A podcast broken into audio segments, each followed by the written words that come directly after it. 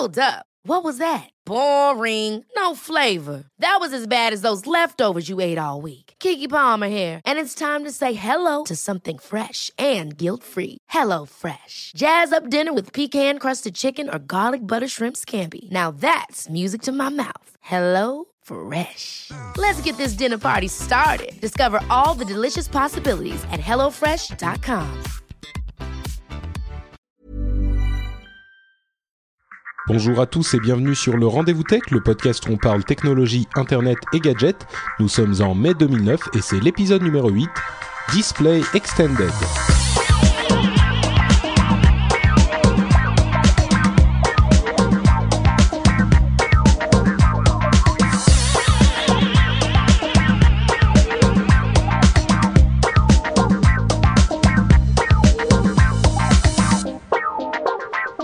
Bonjour à tous et bienvenue sur le Rendez-vous Tech, le podcast où on parle euh, internet, gadgets et euh, toutes sortes de petites choses euh, intéressantes, j'espère. Aujourd'hui, on va parler de DVD, de Adobe, de TF1, de Kindle DX, de Facebook, de MacBook Mini et aussi de jeux vidéo, une petite partie un petit peu plus détendue. Et euh, avant ça, évidemment, je voudrais dire euh, bonjour à mes invités super spéciaux du jour, qui sont euh, Yann et Jeff, donc nos grands réguliers. Comment allez-vous, les gars? Ben écoute, ça va, ça va plutôt bien. Hein. J'ai lu dans, dans un des commentaires de- d'iTunes qu'un auditeur nous avait laissé un message comme quoi il y avait un, un des panélistes qui avait une voix un petit peu efféminée. Et donc, euh, vu que vous avez tous un question de base dans la gorge, par déduction, j'en ai déduit qu'il s'agit de, s'agissait de moi. Donc, j'ai décidé de sortir ma voix de crooner ce soir et j'espère être à la hauteur de, de vous deux. Voilà. tu, tu es toujours à la hauteur, Yann, toujours. Jeff, ça va bien depuis euh, la Silicon Valley? Un grand bonjour de Palo Alto, il fait un grand soleil, il fait très beau, il fait très chaud. T'as bien de la ici. chance. T'as bien de la chance. Ici, il fait un temps pourri. On se croirait en novembre, une fois de plus. Enfin. C'est ce que Loïc, Loïc qui vient d'arriver à Paris m'a dit qu'il faisait un temps pourri et que c'était pas comme à la maison. Ouais, ouais, oui, je regrette les, mes voyages en Californie. Hein. Euh, faudrait qu'on l'ait un jour dans la dans la l'émission, Loïc, euh, s'il est s'il est partant. Je sais qu'il aime. Oh, il est toujours partant. il est partant pour tout, ouais. Euh, le, ce fameux Loïc Lemeur. Bon, euh, il faut aussi remercier euh, la chatroom d'être présente et nombreuse comme d'habitude. Euh, tout le monde va bien dans la chatroom, de plus en plus nombreux, c'est incroyable. Je leur fais un petit bonjour puisque euh, ils me voient euh, dans avec la webcam et si vous euh, si vous voulez nous voir en direct quand on enregistre l'émission, enfin me voir et entendre les autres, vous pouvez aller sur le site web et là vous aurez tous les détails dans la partie streaming live. Il y a un petit calendrier et, euh, et tous les détails sur la manière de nous rejoindre dans la chatroom. Bah écoutez, euh, ça va être tout pour l'introduction parce qu'on a pas mal de choses dont on veut discuter et donc on va se lancer immédiatement dans le cœur de l'émission avec un premier sujet euh, qui est à la fois surprenant et invraisemblable à la fois. Je m'explique. Il y a deux parties à l'histoire. La première, c'est que la MPAA, qui, est la Motion Picture Association of America, donc la- l'association qui s'occupe de défendre les droits des producteurs et des sociétés de production de cinéma aux États-Unis, donc cette MPAA euh, voudrait interdire l'utilisation d'un logiciel développé par la société Reel qui permet de ripper les DVD sur votre disque dur. Ce que ça veut dire, c'est de euh, simplement faire une copie du film sur votre disque dur. Et ce qui est surprenant là-dedans, c'est que euh, cet usage est généralement protégé par ce qui s'appelle le fair use, donc l'utilisation raisonnable. qui, spécifie que quand vous achetez un, produit, euh, et en particulier un produit média, et ben vous en êtes le propriétaire et vous pouvez en faire ce que vous voulez. Et cette euh, utilisation raisonnable inclut le fait d'en faire une copie. C'est comme si on vous disait, euh, vous achetez un CD, et ben vous avez eu le droit d'en faire une copie sur une cassette ou de le mettre sur votre disque dur comme ça se fait déjà beaucoup. Donc c'est surprenant parce que la, la, la MPA essaye de faire interdire le fait de faire une copie sur le disque dur d'un produit qu'on a acheté. Ce qui est déjà plutôt euh, étonnant. Mais là où ça devient complètement euh, ubuesque, c'est que ils ont, euh, ils sont en discussion avec la, la, la ah, comment s'appelle? Le US Copyright Office, donc les autorités qui sont censées réguler l'utilisation du droit d'auteur aux États-Unis. Et il y a un des problèmes qui est que les profs se servent souvent de ce type de logiciel pour extraire des morceaux de films et les projeter à leurs élèves dans leurs cours. Et ce qu'a dit la MPAA, c'est que plutôt que de faire ça par un logiciel ou par un ordinateur, il suffisait de euh, mettre une caméra devant son écran. non mais c'est hallucinant. Hein. On se croirait un premier un 1er avril. Donc mettre une caméra devant son écran, filmer l'extrait du, du film euh, qu'on veut projeter à ses élèves et le retransmettre euh, à ses élèves ensuite, mais avec l'image qui a été filmée en fait, ce que ça veut dire, c'est il, il préconise de filmer avec une caméra son écran de télé. C'est doublement euh, surprenant parce que c'est un truc qu'ils combattent dans les salles de cinéma depuis des années. et, et je crois que Yann, justement, tu, c'est à ce sujet que tu avais un petit truc à dire? Bah écoute, moi déjà, ne serait-ce qu'au niveau de, de Real DVD, euh, je trouve ça un petit peu ridicule quoi, parce que ça fait euh, ça fait des, des années qu'on a des milliards d'applications qui permettent de ripper un DVD en un clic, et, euh, et c'est vrai que j'ai du mal à comprendre l'acharnement de, de du plaignant comme euh, comme de l'accusé d'ailleurs. Hein. Je vois pas vraiment ce qu'ils vont qu'ils vont grappiller comme comme terrain vu qu'on a plein d'applications gratuites qui permettent déjà de faire ça, et en plus comme tu l'as comme tu l'as souligné, euh, ceux qui viennent de décrire là, c'est-à-dire filmer un, un film avec une caméra, euh, ben ça, ça existe sous forme de, enfin on appelle ça plus communément sur Internet des, des screeners et ils combattent ça bec et ongle. Et, euh, de notre côté, ben, ils le recommandent quand même aux profs qui veulent, qui veulent diffuser des, des films quoi, enfin à, leur salle de classe. Donc c'est complètement incompréhensible, c'est euh, ça, un non-sens. C'est vrai que j'ai du mal un peu à comprendre, à comprendre leur logique là-dessus quoi. Euh, je mettrai un lien sur la vidéo en question dans, les notes de l'émission et effectivement c'est une présentation tout à fait sérieuse au, US Copyright Office où ils expliquent que c'est comme ça qu'on peut faire et que ça ne pose aucun problème. Enfin, c'est ubuesque, ça me franchement j'avais du mal à y croire quand j'ai vu la vidéo.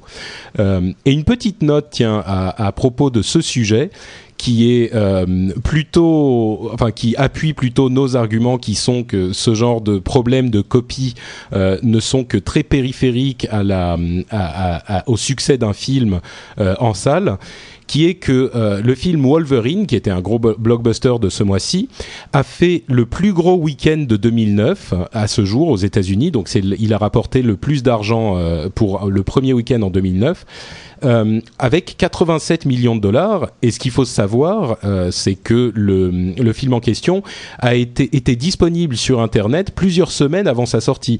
Ça s'est déjà produit ce genre d'incident et à chaque fois, pas à chaque fois, euh, il faut pas exagérer, mais en tout cas quand le film était bien reçu, il a fait, il a eu un grand succès malgré le fait qu'il était disponible gratuitement quasiment sur Internet pour tous les pirates de la Terre et Dieu sait qu'ils sont nombreux. Euh, parfois, le film n'a pas eu un énorme succès. C'était le cas du premier film de Hulk il y a quelques années. Mais là, le, le véritable problème était que les critiques ou les, gens qui avaient vu le film en pirate l'avaient assassiné et l'avaient trouvé très mauvais.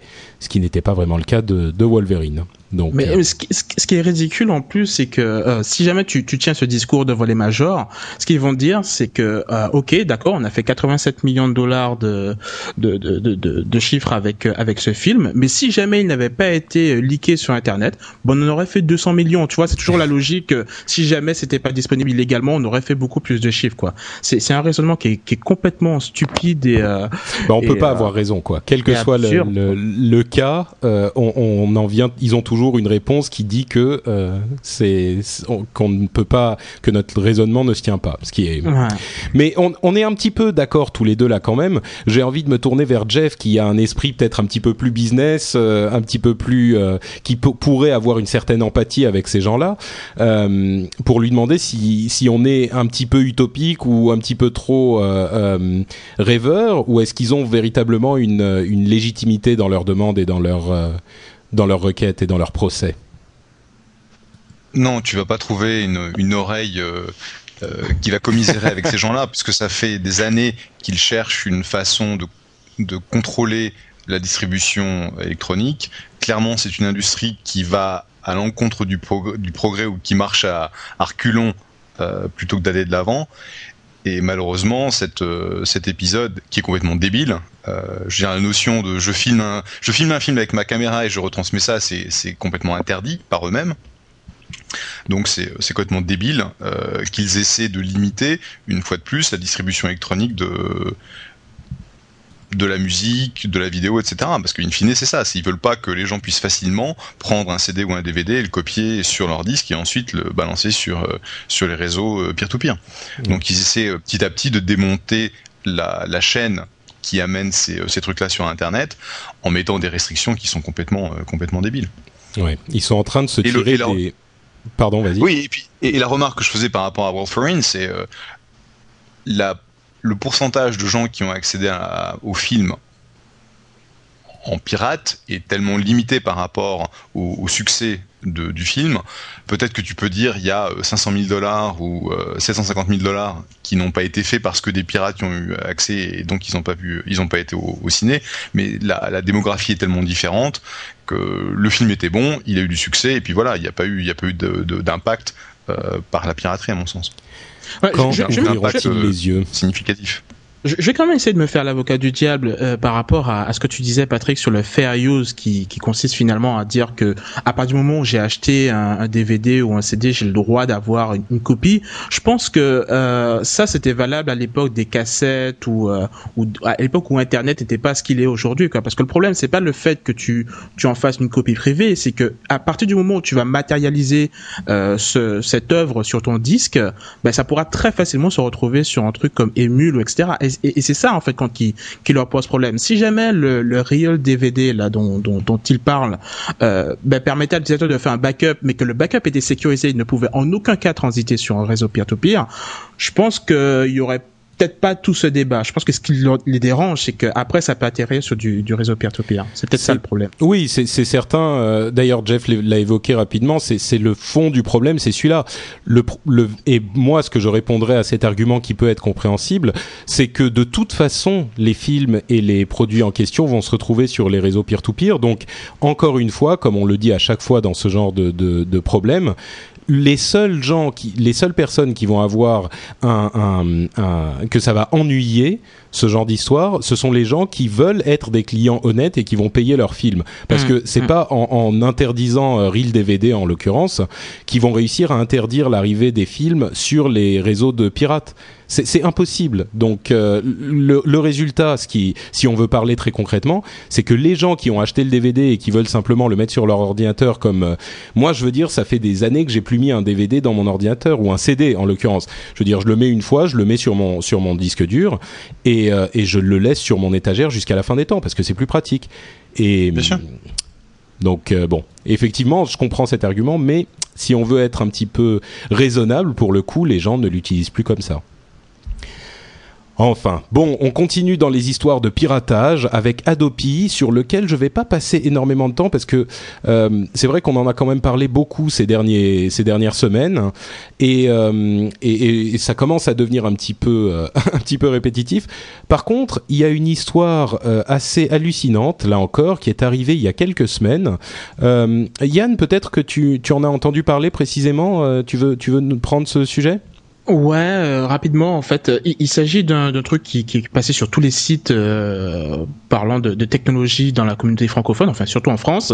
C'est que euh, Jérôme Bourreau, je crois que c'est comme ça qu'il s'appelle, qui travaille euh, chez TF1 dans le pôle innovation web.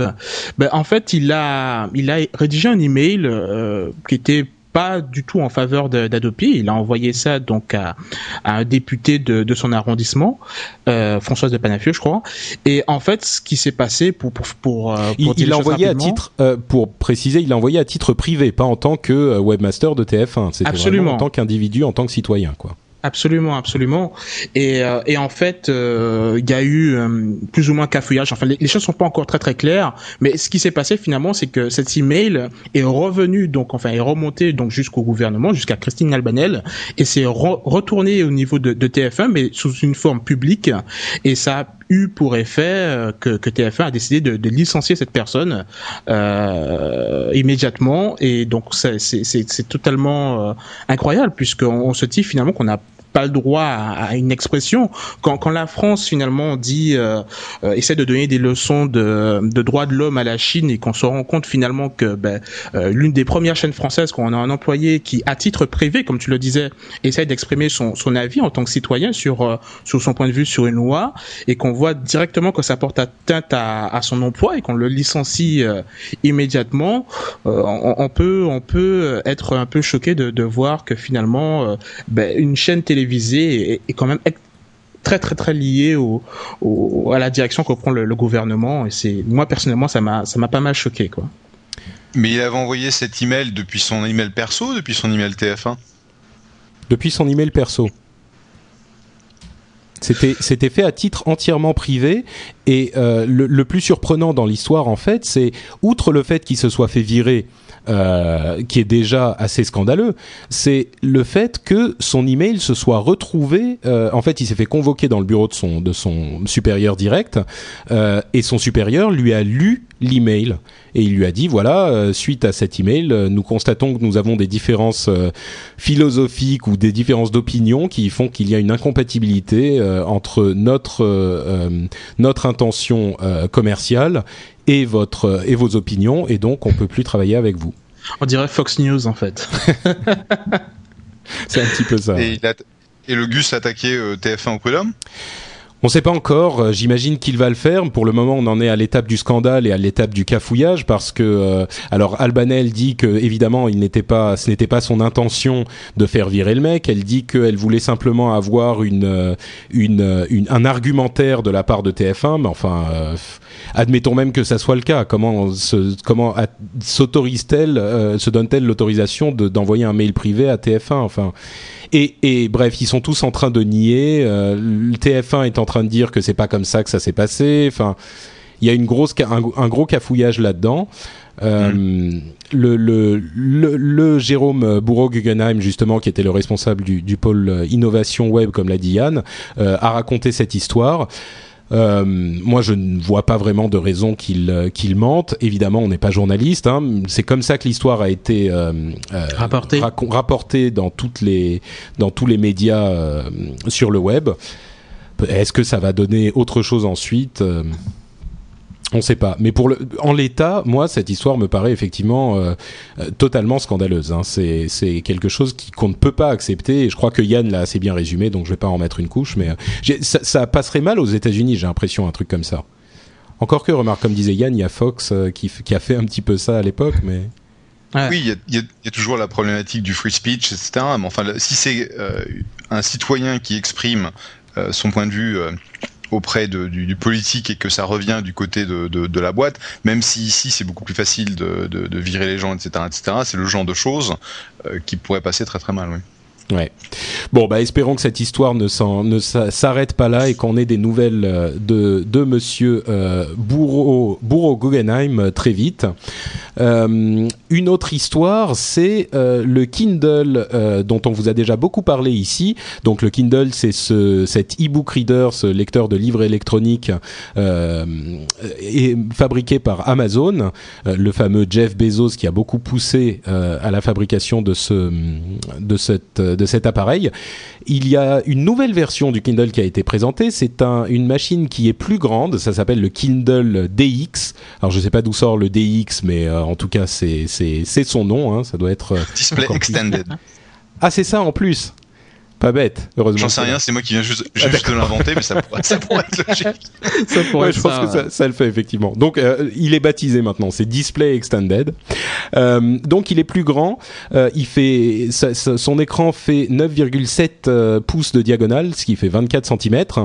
Il a un accéléromètre, ce qui veut dire que on peut le, le retourner comme l'iPhone et avoir l'affichage en paysage ou en portrait. Et euh, les, les, grosses nouveautés euh, au niveau du modèle économique, il y en a deux en fait.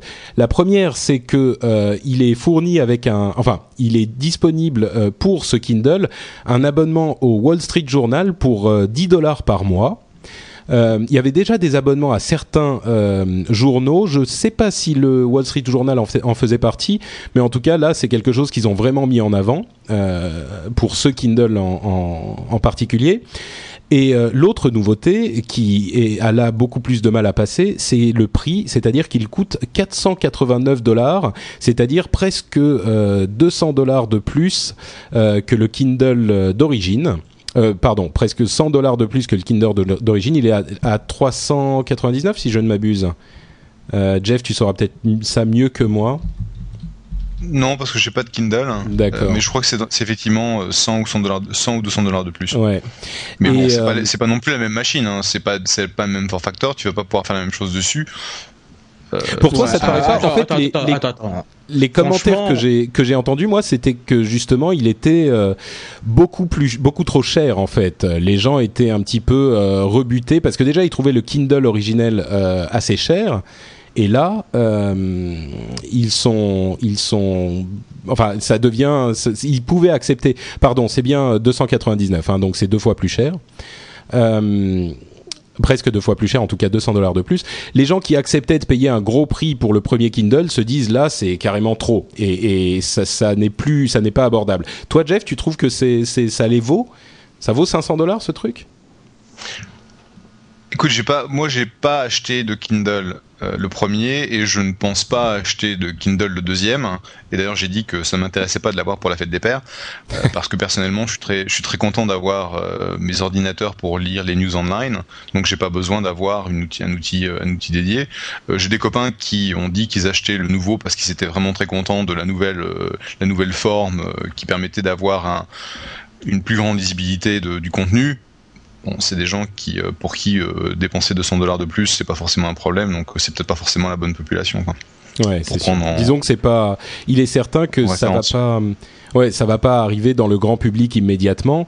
Euh, ceci dit, ils ont ils ont fait un gros euh, une grosse poussée vers les étudiants en se disant que euh, ça pouvait être utilisé comme livre pour les étudiants.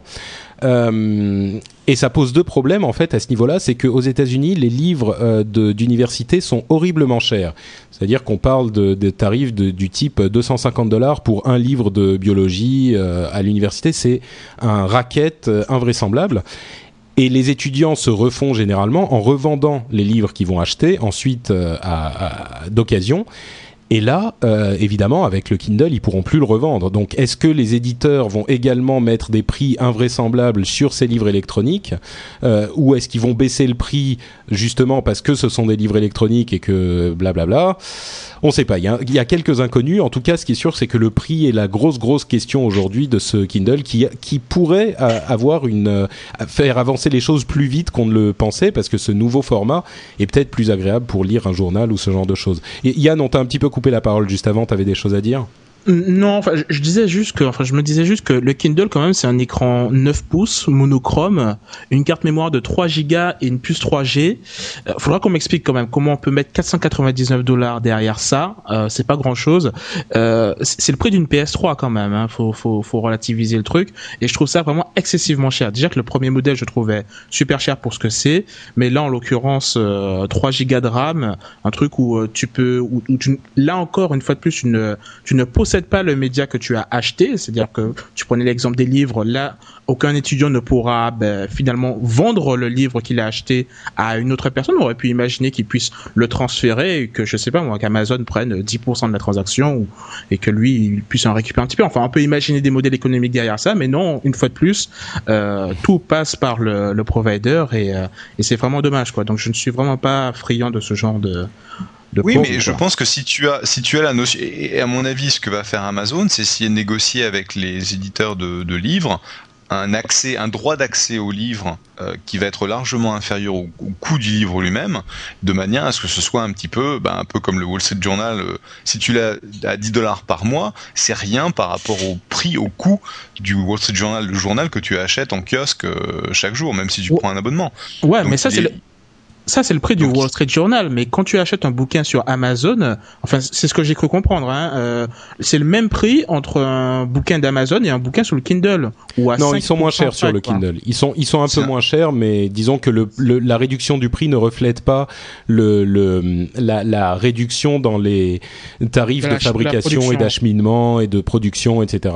La, la réduction est pas si significative que ça, mais ils sont quand même moins chers. Cache ça derrière euh, frais de mise en service. Voilà. Ouais. Ils aiment bien ce genre de, de faut, bateau. il faut quand même spécifier, Yann, par rapport à ce que tu disais, c'est que effectivement le Kindle, euh, Amazon fait un profit dessus. D'un autre côté, il y a quand même aussi le fait qu'il faut payer l'abonnement euh, au réseau téléphonique, puisque on vous le rappelle, avec le Kindle, vous pouvez télécharger les livres directement euh, depuis le, les nuages, depuis Internet, sans avoir à vous connecter, à vous connecter où que ce soit. Euh, et, donc il faut aussi payer cet abonnement euh, pour au réseau téléphonique. Ça, ça compte un petit peu aussi, quoi. T'es pas convaincu Non, bon, non, de... non, franchement, euh, non, non. Combien de livres il va falloir que tu achètes avec ce service pour pouvoir amortir les 489 dollars? Et d'ici à ce que tu as amorti ces 489 dollars, ils seront déjà sortis de nouvelles versions des livres qui, comme par hasard, ne seront pas compatibles avec ton Kindle que tu as passé deux ans à amortir. Il va falloir que tu rachètes un nouveau modèle. Enfin, il, ça, tu l'as déjà vu plein de fois. Enfin bon, je vais pas m'étaler là-dessus, mais non, oui, non, non. Bon, il est remonté, Yann, sur ce coup. euh, ouais, mais Yann, par... je pense que je pense que t'es pas dans la cible des gens qui achèteraient naturellement ah, le Kindle, et donc c'est pour ça que tu as une réaction assez euh, hot, comme on dit. Mais il y, y, a une population de gens qui aiment beaucoup avoir leur Kindle, sur lequel ils vont trouver les dernières versions du journal qu'ils veulent lire, du bouquin qu'ils sont en train de lire, etc. Plutôt que de se trimballer trois bouquins dans leur euh, dans leur sac, ils vont avoir un Kindle et ils sont très contents. Et quand tu vois le succès commercial du Kindle, tu vois qu'Amazon euh, a réussi à créer un, un, besoin au niveau du marché en introduisant ce produit et en en vendant euh, des milliers, des milliers, des milliers. C'est sûr qu'ils sont, euh, c'est un succès commercial incroyable. Euh, il y a énormément de gens qui, sont d'accord sur le fait que avant que le Kindle ne puisse avoir une audience véritablement large, il va falloir que le prix baisse. Par contre, il y a un chiffre qui est sorti justement à propos du marché de l'écosystème du Kindle qui était assez surprenant.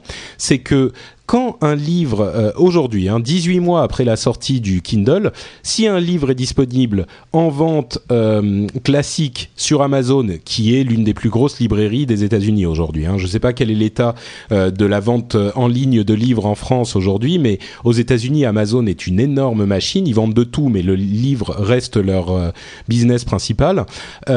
Donc, quand un livre est disponible en version papier et en version Kindle, eh bien aujourd'hui, la version Kindle représente 35% des ventes euh, de, ce livre, ce qui est énorme complètement énorme quoi. En seulement 18 mois et avec même s'ils ont vendu beaucoup de Kindle ça reste un gadget réservé à une certaine classe de la population 18% de ventes sur le, le Kindle c'est véritablement une progression euh, fulgurante et il est euh, à peu près certain que c'est un succès euh, pour Jeff Bezos et pour Amazon et que on, peut très facilement imaginer que dans cette lignée ça va continuer à révolutionner l'industrie en tout cas initier une révolution de l'industrie du livre et peut-être même de la presse, comme on l'avait dit euh, il y a quelque temps.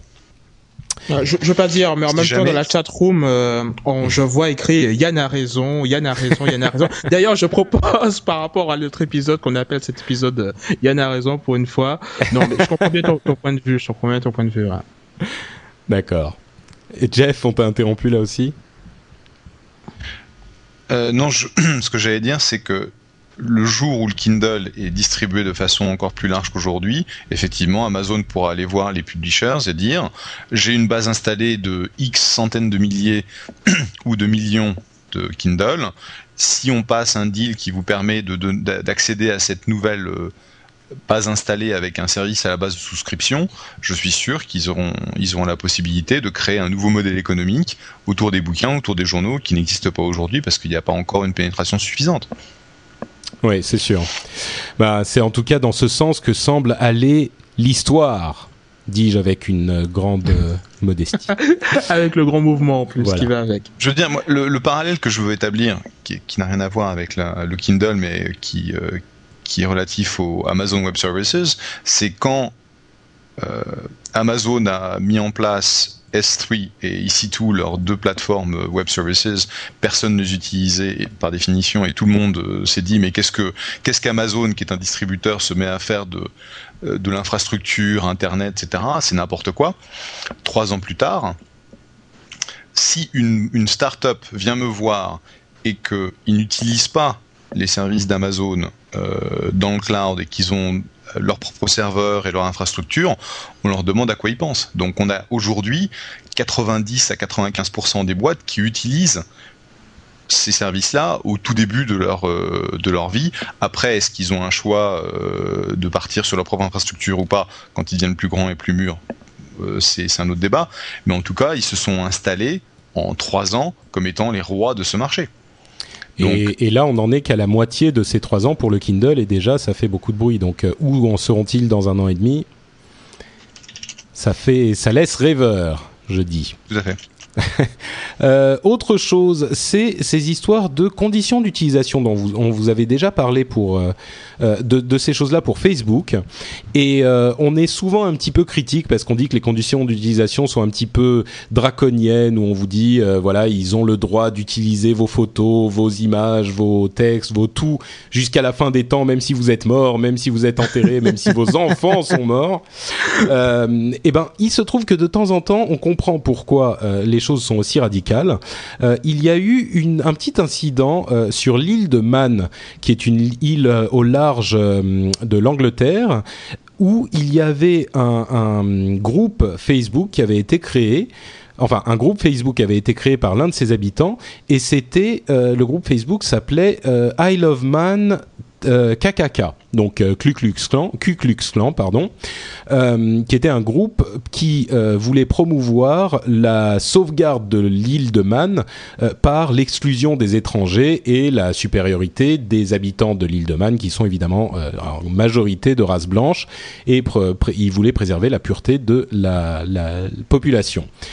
Évidemment, Facebook a vu ça, ils ont agi assez rapidement, ils ont fermé ce groupe parce que selon la loi euh, anglaise, le groupe en question, et enfin la, loi euh, royaume-unienne, euh, ce groupe est illégal. Là, je pense qu'on trouvera personne pour pour critiquer cette décision. Par contre, ça pose un problème et ça pose une question qui est un petit peu plus délicate, qui est euh, est-ce que Facebook peut avoir la responsabilité de décider qui, quel groupe ils ont le droit de fermer et quel groupe ils n'ont pas le droit de fermer? Je vais donner un exemple. Euh, si il y a des, un exemple qu'on connaît dans tous les, tous les, toutes les parties d'Internet. S'il y a par exemple un groupe Facebook qui est créé en Chine par des gens qui sont disons euh, fans de Barack Obama ou euh, j'en sais rien, hein, un truc du genre, et que la Chine demande à Facebook de fermer ce groupe, euh, eh ben ils vont peut-être le faire, peut-être pas, mais en tout cas ils auront la possibilité de le faire. Mais la question, est-ce que c'est juste ou pas? Est-ce qu'il faut laisser la porte ouverte à toutes les fenêtres, comme diraient certains, ou est-ce qu'il faut euh, donc est-ce qu'il faut tout accepter, ou est-ce qu'il faut réguler?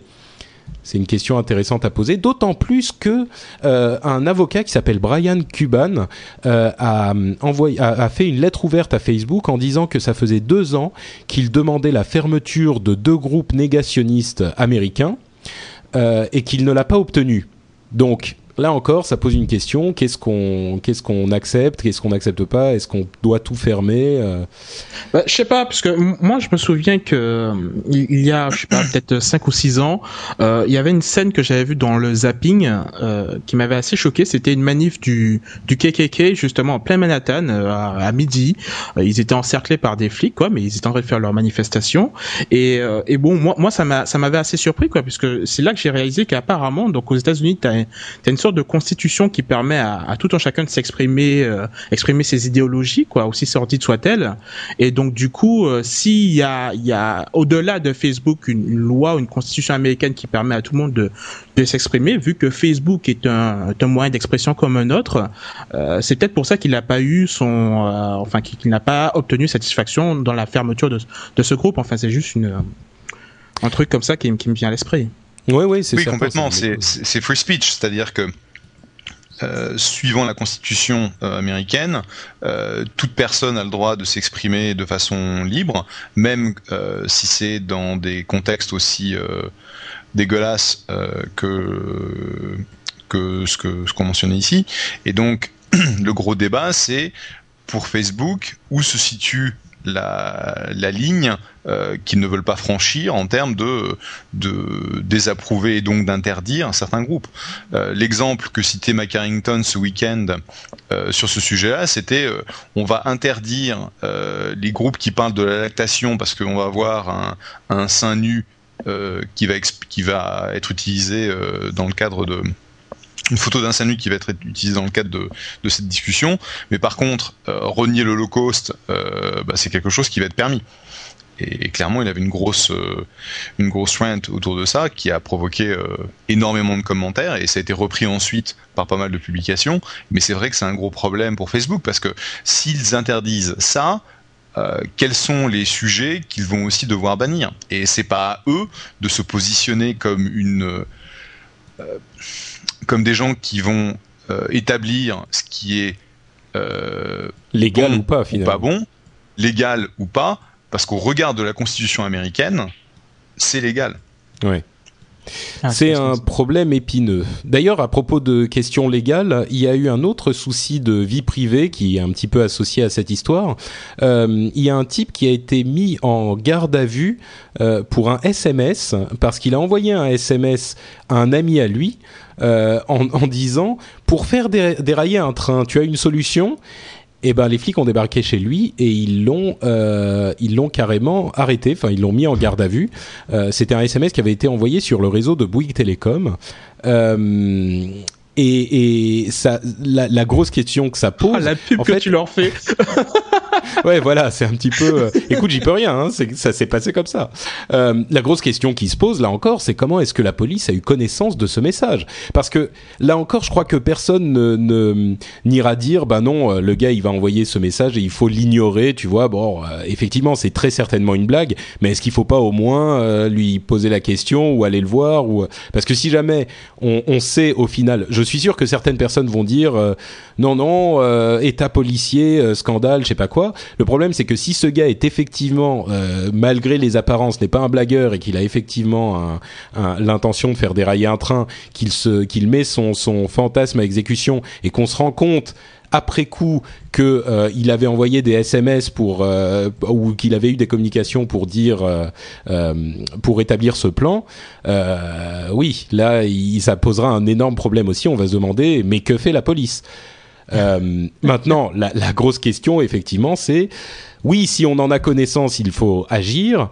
Maintenant, euh, est-ce qu'on a le droit d'en avoir connaissance? Parce que d'où est-ce que la police a eu accès à ce, ce SMS quoi? Est-ce que tous nos SMS sont épiés par une sorte de réseau euh, euh, national de surveillance des télécommunications?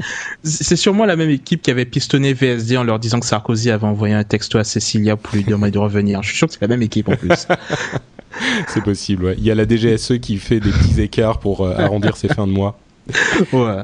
Non, mais moi, honnêtement, je pense que tout ça, ce serait jamais passé si jamais ces gens-là utilisaient plutôt Adium au lieu de passer par des SMS. Adium, il y a que ça de vrai. et, euh, et, et, et d'ailleurs, en, en, parlant de ce, ce, client, il y a un truc d'assez incroyable qui s'est passé euh, récemment là, c'est que, alors pour, pour ceux qui savent pas, les, les, les auditeurs qui, qui, ne connaissent pas ce, ce logiciel, il s'agit d'un de, de, client de messagerie instantanée, un petit peu comme MSN Messenger, euh, qui a qui a beaucoup de succès sur euh, sur macOS d'ailleurs, et euh, il y a une nouvelle version qui est sortie euh, récemment, enfin qui est en bêta test. Et pendant qu'ils étaient en train de, bêta tester donc le produit, ils, ils, se sont rendus compte que parmi les gens qui se connectaient euh, aux clients, il y avait euh, des clients qui se connectaient à partir d'une machine dont la description était MacBook Mini. Et, euh, et Parce qu'il faut savoir que toutes les, tous les ordinateurs qui se connectent à la plupart des réseaux, même euh, par le navigateur, envoient des informations au, au service auquel ils se connectent. Donc euh, l'une des informations, c'est le nom de l'ordinateur. Souvent c'est euh, PC, euh, enfin MacBook Pro, PC portable, HP machin. Et là c'était MacBook Mini. Ouais, tout à fait, tout à fait. Et donc vu qu'il n'y a aucun MacBook Mini euh, de disponible sur le marché, donc tout le monde se dit que Apple est en train de de, de construire donc une bécane euh, de ce type. Et donc il y a toutes les rumeurs les plus folles qui tournent autour de, de tout ça. Et, et c'est en contradiction un petit peu avec ce que Apple dit depuis, enfin le, le discours que tient Apple euh, depuis depuis à peu près plusieurs semaines maintenant, comme quoi ils ne sont pas du tout intéressés par ce marché puisque construire un MacBook bas de gamme c'est euh, enfin dans, dans ces dans ces prix là plutôt de, de 300 400 euros ça ça va forcément induire un produit bas de gamme et Apple ne souhaite pas se s'acoquiner avec le bas de gamme et donc c'est un petit peu en contradiction avec tout ça quoi donc et... il faut savoir qu'à chaque fois qu'Apple nie formellement quelque chose, on le voit arriver au bout de dans les six mois, quoi. Donc là, on est à peu près dans C'est bien le Mac Mini qui ne peut pas exister. Voilà, exactement. Ils ont dit très clairement non, non, jamais de la vie. Je pense que à la, à la, pour le retour de Steve Jobs, qui d'ailleurs est toujours euh, prévu, contrairement à ce qu'on aurait pu penser, le retour de Steve Jobs peut-être en juin euh, à la tête d'Apple. Il n'est pas impossible qu'on ait une conférence avec l'annonce d'un nouvel, euh, d'un nouvel iPhone et peut-être d'un Mac Mini, une sorte de netbook Mac, qui était un peu improbable. Euh, il paraît que Microsoft aussi prépare son, son téléphone euh, d'ici 2010. Il y, a, des rumeurs autour de ça, non? Oui, on a entendu en fait des rumeurs qui venaient de chez Verizon, qui est l'un des, euh, des opérateurs de téléphonie aux États-Unis, euh, selon lequel, selon lesquels Microsoft préparerait un, son propre téléphone. On sait évidemment qu'ils ont qu'ils font un système d'exploitation nommé Windows Mobile, qui est lamentable. Enfin, je l'ai essayé il y a pas longtemps, mais bref, je, je veux pas m'étendre là-dessus, ça fait mal. Euh, et donc, ils prépareraient leur propre téléphone, qui serait une sorte de Zoom Phone ou de téléphone euh, lecteur MP3, on sait pas trop. Est-ce que vous, tiens, Yann, je sais que tu sais, mais Jeff, est-ce que tu connais le nom de code qu'ils ont donné à ce téléphone? Non, mais j'ai déjà peur. Il l'appelle Pink. C'est oh le téléphone Pink. C'est mignon, non? Oh God. Voilà. Ouais. D'ailleurs, je voulais juste te dire, euh, Windows Mobile, avant, avant que j'ai un, iPhone, c'était euh, ce que j'utilisais sur mon sur mon HTC. Et en fait, ça marchait pas mal. Oh. Si tu es un utilisateur euh, qui fait beaucoup d'emails, pas. non, non, j'utilisais beaucoup. C'était un bon téléphone, c'était un OS OK. Euh, oh. bon, c'est bien, c'est bien d'avoir euh, une personne qui défend les causes perdues quand même dans l'équipe. Non, franchement. Il faut dire, je devais être le seul VC de la vallée à avoir un, un téléphone Windows Mobile parce que tout le monde avait des Crackberry ici. Mais bon, c'est pas grave. Oui, c'est vrai. Euh, une autre information sur les téléphones, c'est qu'aux États-Unis, pour la première fois, euh, il y a plus de foyers qui n'ont que des téléphones portables par rapport aux foyers qui n'ont que des téléphones fixes. Donc euh, à peu près 60% des foyers des États-Unis ont les deux, téléphones fixes et téléphones portables, mais il n'y a que 17% de foyers qui n'ont que des téléphones fixes contre 20% de foyers qui n'ont que des téléphones portables. Donc la progression des portables continue de manière euh, inexorable. Et la dernière nouvelle qu'on a pour ces informations euh, sur les machines portables, c'est encore une, une rumeur, mais qui elle aussi euh, pourrait se, révéler euh, euh, vrai, en tout cas qu'il y a des, des, fondements assez solides. C'est pour ça qu'on l'a pas mis dans la partie vraiment rumeur. C'est la transition du système d'exploitation pour téléphone portable de Google, qui s'appelle Android, comme vous le savez tous, donc le Google Phone, ce fameux. Cette transition qui pourrait se faire vers les netbooks aussi. Il pourrait y avoir un netbook euh, euh, sous système Google euh, dont Eric Schmidt a dit que ça serait vraiment dédié au, au cloud, au nuage, c'est-à-dire qu'il y aurait très très peu d'applications en local et une majorité d'applications accessibles euh, comme depuis le, le, net, comme euh, Google Docs, euh, Google Calendar, etc., etc., etc. Jeff, tu serais client d'un truc comme ça, d'un client super léger en portable? Je laisse Yann pour la fin à ce propos parce que je sais qu'il est, qu est remonté. tu serais client d'un petit truc hyper léger avec qui accéderait à tout sur le net ou ça te dit pas trop? Écoute, j'ai joué un petit peu avec quelques netbooks au début. Le problème, c'est que en version Windows, c'est clairement pas assez, euh, pas assez rapide, euh, c'est beaucoup trop lent, etc. Euh, il y a trois ou quatre boîtes qui sont en train de développer des OS spécifiques pour le netbook.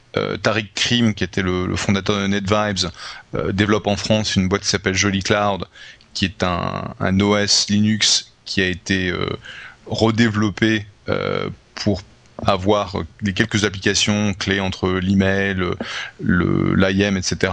Et donc qui est beaucoup plus rapide. Donc euh, j'ai joué, euh, j'ai joué un peu avec quand on s'est vu la dernière fois. Je suis pas convaincu du, du besoin d'avoir une machine entre bien, bien, bien, bien. l'iPhone qui va vraiment être très puissant, qui va te permettre de faire pas mal de choses, et puis bah mon, mon Mac euh, qui est connecté à ma à appareil vidéo, à Internet tout le temps. Donc je suis pas convaincu d'avoir d'avoir un besoin d'une toute petite machine que je peux trimballer, mmh. euh, sachant mmh. que bah, j'ai mon Mac avec moi tout le temps. Quoi.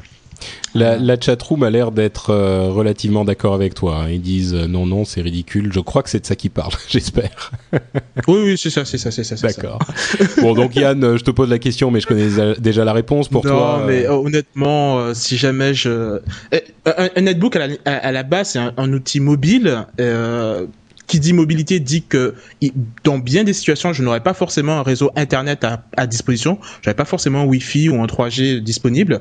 Et si pour euh, éditer mon CV ou euh, travailler sur mon rapport, ben, je peux pas l'éditer parce que justement j'ai pas accès à google.com, ça, ça, ça m'avance pas très très loin. Il y a Google Gears qui te permet de l'éditer même si tu n'as pas de réseau et de remettre à jour une fois que tu as un réseau. Ouais, franchement, euh, je préfère un bon client lourd euh, qui marche très très bien et qui euh, irréductible le Yann. Bah oui. Irréductible. Non non, je, dis je, je, ne je, dis juste que le cloud c'est bien mais pas dans toutes les configurations et dans celle-là, c'est pas intéressant. Voilà. D'accord. L'exemple que donnait Ryan Block, qui était l'éditeur de d'Engadget, c'était qu'ils utilisaient le netbook à la maison comme petit ordinateur d'appoint dans la cuisine, par exemple, quand il...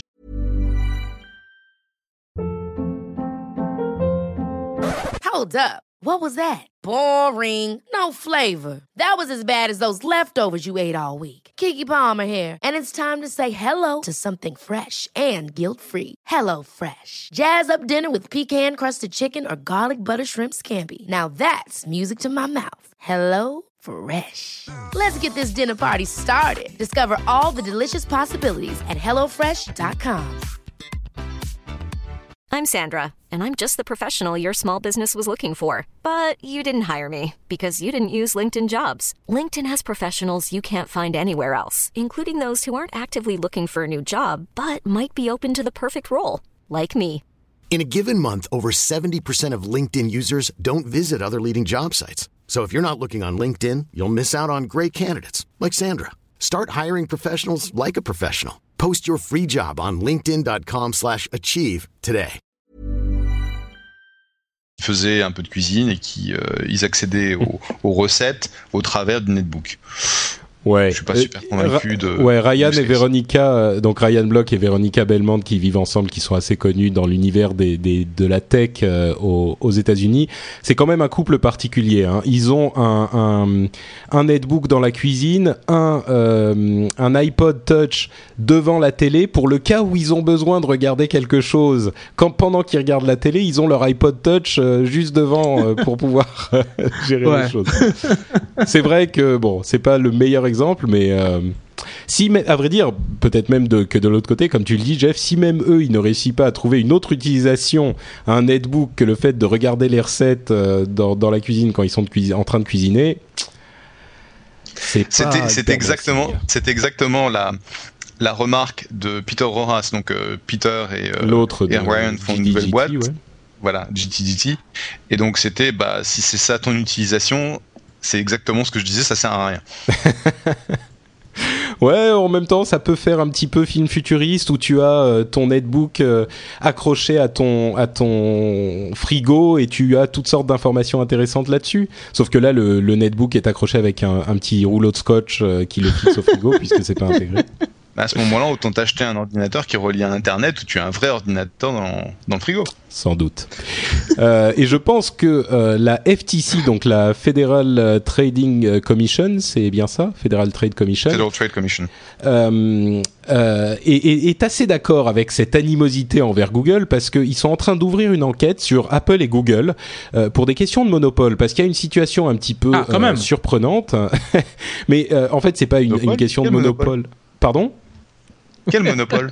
Eh ben, je vais vous expliquer en fait. Ce qui se passe, c'est que le problème, c'est que Eric Schmidt, qui comme vous le savez euh, est l'un des fondateurs de Google, euh, est également au board de euh, Apple.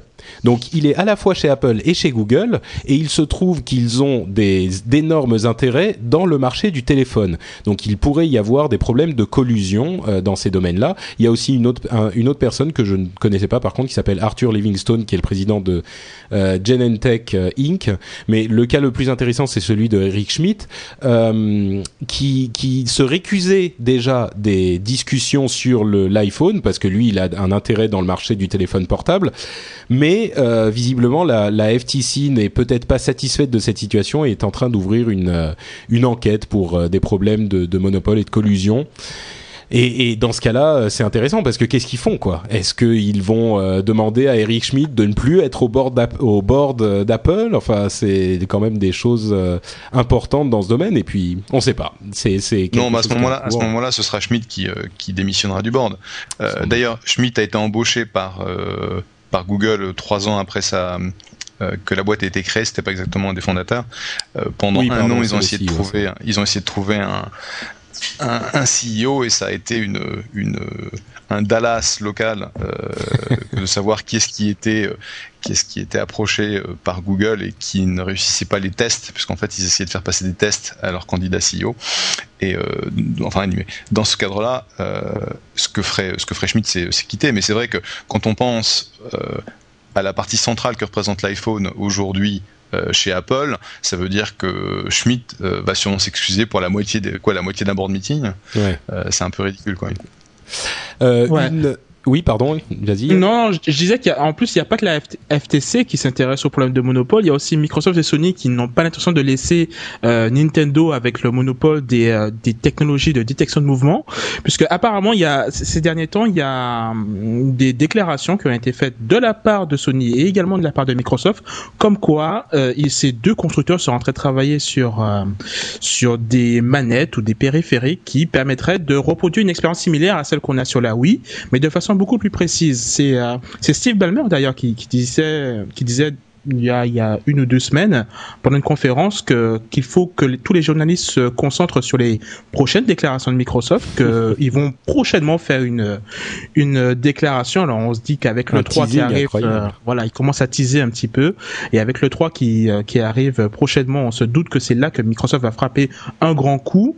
Et, et d'après différentes sources qui n'ont pas voulu décliner leur identité, ben, Microsoft aurait déjà mis en place un système qui serait basé sur sur une caméra qui observe qui observerait le joueur et pourrait déceler des des mouvements mais d'une d'une d'une précision incroyable puisqu'il serait pratiquement capable de de faire la distinction entre vous qui fermez le poing ou qui pincez entre deux doigts.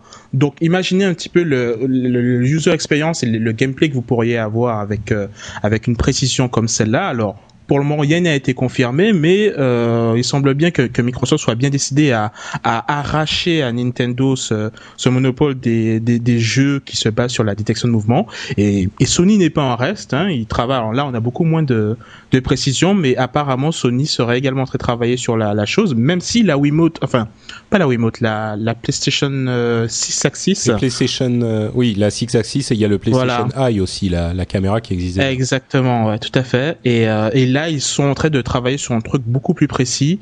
Alors, euh, je sais pas, ça fait un petit peu les, les gars qui essaient de, de copier. Enfin, je, sais pas, ça va les, desservir plus qu'autre chose, puisque bon, il fallait fallait penser le truc à l'origine, à la, à la, sortie de la console. Là, quelques années plus tard, je sais pas si oui, ça va. Enfin, l'image de la console est déjà marquée. On a déjà marqué la PS3 et la Xbox 360 comme étant des consoles de hardcore gamers. Et là, avec leur truc de détection de mouvement, ils essaient de s'approprier un marché de, de casual, mais je pense que c'est trop tard entre guillemets. Et euh, donc personnellement, je j'y crois pas trop quoi que ça va déchaîner les foules. Bah, c'est sûr que l'ajout d'un périphérique après euh, au milieu du cycle de vie de la console, euh, ça segmente le marché, c'est jamais super bon parce qu'il y a toujours ceux qui l'ont, ceux qui l'ont pas. Est-ce que les développeurs vont vouloir développer un truc vraiment poussé pour euh, cette, euh, ce, cette, euh, cette, ce périphérique et, et, segmenter leur marché à leur tour. c'est toujours délicat. Ce qui est sûr, c'est que bon, personnellement, moi, je suis pas client de la Wii. Hein, je, je, pense que je l'ai déjà dit ici. Et surtout, la Wii était assez décevante quand elle est sortie à, à ce niveau-là, hein, niveau, au niveau de la précision de la détection de ah mouvement. Ah c'est d'ailleurs pour ça qu'ils ont sorti leur nouveau Wii Motion Plus, qui là est beaucoup plus précis. Mais mais le fantasme d'avoir un, un, une machine qui va vraiment pouvoir détecter tous tes mouvements de manière super précise, si ça fonctionne, ça peut ouvrir des possibilités intéressantes. Et moi, je serais curieux de savoir ce que les gens, euh, les développeurs euh, qui sont attitrés à, à, Microsoft et à Sony pourraient en faire parce que ça pourrait être quelque chose de plus intéressant que euh, je vais jouer au beach volley ou je vais me peser trois fois dans la semaine pour voir si j'ai perdu du poids. Enfin bon, j'ai peu d'amour pour la Wii. Hein. On l'aura compris. on l'aura tous compris, ouais. Enfin. Euh... Jeff, toi, tu, tu, tu penses être client de ce genre de truc? Je sais que t'es pas très très friand de la Wii non plus, non? Non, pas très friand de la Wii. C'est c'est quelque chose que qu'on a considéré, mais finalement comme on a déjà trop d'ordinateurs à la maison, 7 pour 4 personnes. 7 pour 4 personnes. Remarque, oui, d'accord. J'allais dire, j'allais faire des remarques désobligeantes et puis j'ai compté le nombre que j'en avais chez moi. Donc je vais, je vais me. Le, le, problème, c'est que mon fils de 12 ans doit avoir deux ordinateurs. Tu vois, c'est absolument. De, ah, alors là, tu, il faut que t'expliques, c'est pas possible. Il doit avoir deux ordinateurs. Pourquoi? Il en faut un dans oui, sa a, chambre et un, un dans desktop, son cartable. Il a, il, non, il a un desktop et un laptop. Donc il a son, son ordinateur fixe et puis après il a son laptop pour aller euh, travailler dehors ou euh, etc. Et il peut pas tout avoir sur un laptop, sur un portable? Écoute, on va pas rentrer dans cette discussion parce que en fait, quand il y a des copains, tout. Là, j'avais, j'avais, son, anniversaire, j'avais son anniversaire à la maison. J'avais six, six gamins de 12 ans qui étaient en train de squatter tous mes ordinateurs, donc je ne pouvais rien faire parce qu'ils étaient tous en train de jouer en ligne à des jeux et en fait, ça a été utile. Ah, donc resté, effectivement, euh... ça sert, ça sert, oui, oui, je retire ce que j'ai dit pour les anniversaires Mais pour, et les... pour, revenir, pour revenir à la question, euh, mauvaise je pense, je pense qu'effectivement, quand on va avoir une, une, une finesse euh, des, des, outils qui permettent de, de, reconnaître le toucher et des, des, des émotions, des sensations, je pense qu'il va y avoir un, une nouvelle phase dans le développement des applications qui va vraiment être intéressante. Où est-ce que ça va aller? Ben, On verra bien. Moi, je pense que effectivement, ça sera intéressant à ce, cette génération. Par contre, ça sera intégré par tout le monde, évidemment, euh, grâce à l'innovation de Nintendo. Hein. Je suis pas en train de nier leur euh, leur contribution dans le domaine, mais ça, ça prendra vraiment son essor avec la prochaine génération de consoles qui intégrera ce type de périphérique dès le début. Donc, en HD, s'il vous plaît. en, en, HD, évidemment. Euh, une autre petite oui, controverse. Du 3D. Un, un, jour, tu auras du 3D aussi. Oh. Faut pas l'oublier. non, mais c'est vrai. Oui, oui, certainement. Mais bon, on n'y est pas encore. Euh, une autre petite controverse dans le domaine du jeu qui est intéressante euh, philosophiquement. Euh, attention, ça devient sérieux même si on parle de jeu.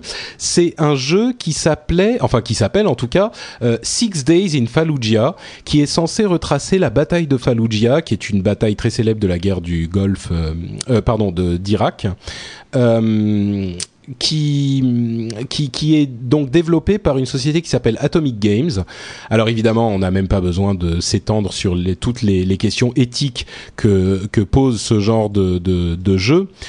Euh, mais Konami était censé être l'éditeur de, de, ce jeu et quand ils l'ont annoncé, ça a provoqué un tel tollé que euh, ils ont décidé de retirer la, la, la, leur contrat, enfin d'annuler leur contrat de distribution, et donc le jeu se trouve aujourd'hui sans distributeur.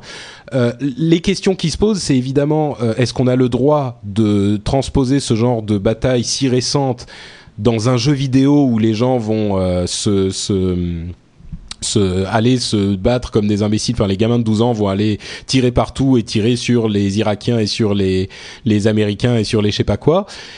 D'un autre bah, côté, en même temps, c'est ce qu'on euh, fait dans, dans, dans, Call of Duty. Hein. Voilà, c'est-à-dire que la guerre, la deuxième guerre mondiale, qui est également euh, au moins aussi dramatique, est, est, transposée en jeu vidéo en long, en large et en travers. Et là où euh, ça peut devenir intéressant pour ce jeu également, c'est que en dehors du fait que bon, le fait que ça soit un petit peu récent nous provoque un, nous donne un petit peu plus de, recul euh, par rapport au fait de le mettre dans un jeu vidéo.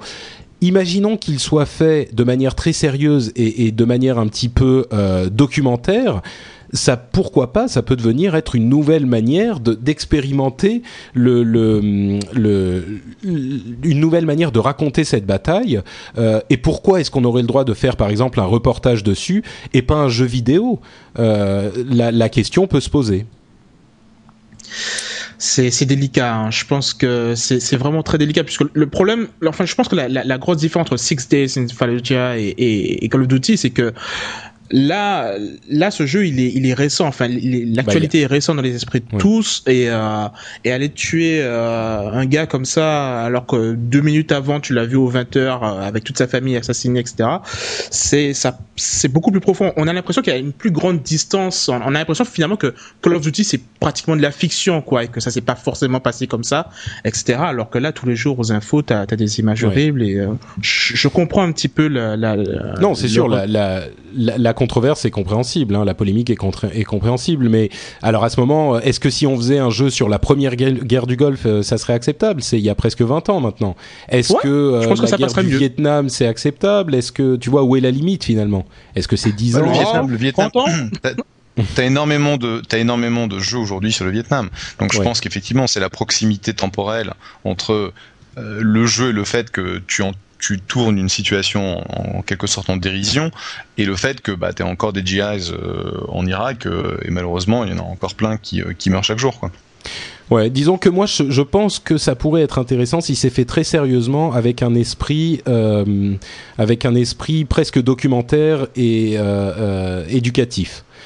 Euh, si jamais c'est fait à la, à, à la sauce des euh, first-person shooters, des jeux de tir habituels euh, où on doit en dégommer autant que possible et, et c'est un petit peu jeu d'arcade. Que tu débloques des succès pour avoir Voilà. massacré.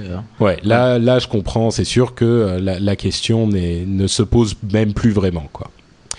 Euh, dernière info euh, avant de passer, euh, on va avoir juste une petite rumeur aujourd'hui, mais une dernière info pour les vieux de la vieille des jeux vidéo. C'est Yann qui a ajouté cette, ce sujet dans l'émission, donc je Bah. vais le laisser en parler avec une larme à l'œil. Bah, il n'y a pas que Six Days in Fallujah qui ne verra pas le jour. Euh, Il y a également une grande arlésienne qui, euh, qui ne s'est jamais pointée euh, dans les rayons de la Fnac, c'est Duke Nukem Forever. Et maintenant, on a la confirmation ultime que ce jeu ne verra jamais le, jour. 3D Realms, a, qui, est- le développeur de, donc, de ce jeu, a définitivement fermé ses portes. Et donc, euh, le, le jeu qui avait subi le, le plus de moqueries ces dix dernières années, parce que tout le monde savait qu'il Ah bah, sortirait il est jamais. de- Enfin, en développement depuis quoi 10 ans, 12 ans, quelque chose comme ça Ouais, ouais, largement, largement. Enfin, je me souviens que j'étais encore euh, au lycée quand quand on en parlait et tout. euh, donc euh, voilà, quoi, ouais, ça fait ça doit faire un bon moment.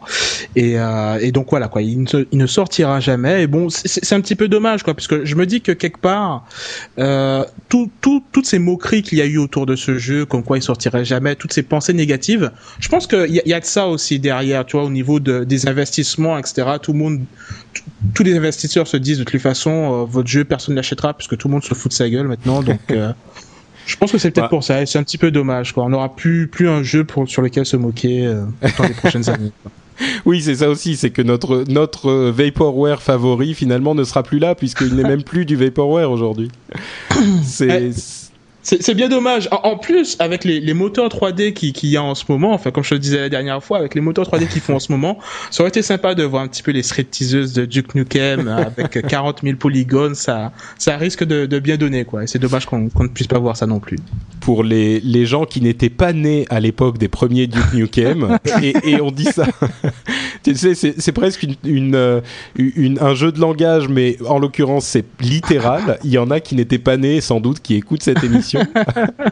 Euh, Duke Nukem était un, un jeu à la Doom, Quake, ce genre de choses, euh, un petit peu, un petit peu trash, un petit peu rock'n'roll, euh, et donc il est devenu mythique euh, dans l'univers des gamers. Et malheureusement, la suite ne verra jamais le jour. On passe donc à notre rumeur. Il y en a qu'une seule, et c'est même pas une rumeur en fait. C'est une histoire à la con sur laquelle je vais passer très rapidement, qui est euh, les les nouveaux employés assez euh, sympathiques de chez Google. Euh, Google a décidé d'employer 200 chèvres pour tondre son gazon parce qu'ils ont fait les calculs. non, c'est vrai en plus ils ont fait les calculs et ils se sont rendus compte que ça leur coûtait le même prix que de les tondre, euh, que de tondre le gazon avec des machines, avec des tondeuses, hein, euh, mais c'était plus écolo. Et en plus, euh, ça fertilise euh, euh, automatiquement le sol, si vous voyez ce que je veux dire. Mais euh, il y a donc 200 chèvres. Il y a un parc de 200 chèvres aujourd'hui sur le campus de Google aux États-Unis, ce qui est quand même une nouvelle qui vaut le coup euh, d'être signalée, je pense. Si- Alors il y a une controverse, il y a une controverse quand même, faut le savoir, qui est, euh, étant donné la production de méthane des chèvres, euh, il est considéré que euh, l'effet de serre est aggravé par les chèvres plus que par les tondeuses euh, qui étaient des tondeuses euh, à au au- peut-être Non, qui n'étaient pas électriques au justement, pétrole. euh, au pétrole. D'accord. Donc, Ah oui, donc les- controverse sur le sujet. On n'en sort Mike- jamais. C'est Et infernal. Mike Harrington a d'ailleurs interpellé euh, Eric Schmidt à la dernière euh, à la dernière euh, conf- euh, euh, euh, qu'a organisé euh, Google avec des journalistes en disant donnez-nous des nouvelles des chèvres. Ça a beaucoup fait rire. Et qu'est-ce qu'il a dit, le CEO Je sais pas s'il a répondu. L'histoire ne le dit pas. Oui, il faut avouer que c'est quand même une nouvelle extrêmement importante dans le contexte économique actuel. Que deviennent les Google chèvres? Que deviennent les Google chèvres? En fait, la question c'était, mais attends, les chèvres prennent le job des mecs qui étaient censés tondre la pelouse. C'est vrai, en plus. C'est vrai en plus.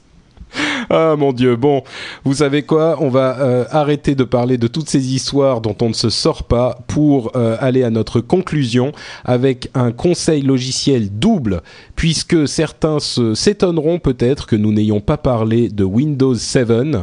Euh, eh ben, on en parle. ne fais pas de mauvais esprit. euh, Windows 7, euh, la plupart des, des, des, aficionados de technologie sont au courant, mais notre conseil logiciel aujourd'hui, c'est Windows 7. Et oui, figurez-vous que, que vous pouvez... Et oui, rien que ça. Vous pouvez aller télécharger gratuitement Windows 7 version Release Candidate. Alors qu'est-ce que c'est que la RC, la Release Candidate? C'est la version qui est candidate à, euh, au lancement. Donc c'est une version qui est complète, euh, terminée à 99%. Et Microsoft a décidé euh, de la mettre à disposition gratuitement pour tout le monde. Généralement, ce genre de, release est un petit peu limité. Là, c'est gratuit pour tout le monde et elle reste active pendant un an entier. Donc, si vous voulez installer Windows 7 gratuitement euh, sur votre ordinateur, vous pouvez l'avoir euh, pendant un an à l'adresse que je mettrai sur le, euh, le site dans les notes de l'émission. Il faut savoir que après un an, la, la, copie de Windows reste active. Par contre, si vous n'avez pas acheté la version officielle, il redémarrera toutes les deux heures tout seul. Donc, c'est un petit handicap pour l'utilisation, mais ça reste utilisable. Donc, vous n'êtes pas, vous ne vous retrouvez pas avec une une version complètement euh, euh, inactive au bout d'un an. Voilà, et il faut savoir que Windows 7 est la, la a priori une version acclamée par tout le monde dans le monde de la technologie, même ceux qui n'aiment pas Windows Vista. Donc, vous pouvez Sauf y Mathieu. les yeux fermés. oui, non, mais Mathieu, ça compte pas. notre cher Mathieu, notre cher Mathieu de, de, de MacJT, euh, il est un tout petit peu biaisé pour le Mac. Un petit peu, hein Un tout petit un peu. Tout petit peu. Mais, euh, mais bon, ça veut dire que donc on peut pas prendre son avis en considération. Non, mais, mais, mais bon, je, je, je, je, dirais juste, un, je vais faire un petit peu mon, mon Mac JT euh, en, en, disant qu'il y a, je de l'installer là justement à Windows 7. Il y a un truc quand même qui m'a qui m'a dérangé avec, c'est le processus d'installation. Euh, alors il est génial, hein, franchement, tu, tu cliques sur un bouton, ça installe tout. Euh, t'as t'as aucune question euh, qui t'embête en plein milieu du processus d'installation. Tu peux lancer l'installation et partir au ciné. Tu reviens, c'est installé. Euh, le seul truc qui, que je trouve un petit peu dommage, c'est que le numéro de série, il te le demande à la fin tu vois. C'est une fois que tu as bien flingué toute ta partition et que tu as tout perdu, etc.